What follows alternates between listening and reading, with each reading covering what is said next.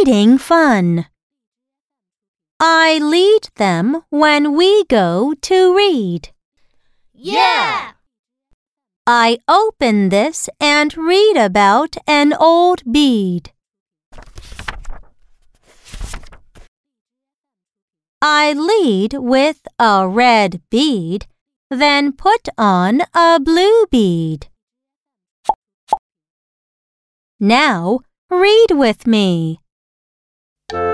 I lead them when we go to read. I lead them when we go to read. I open this and read about an old bead.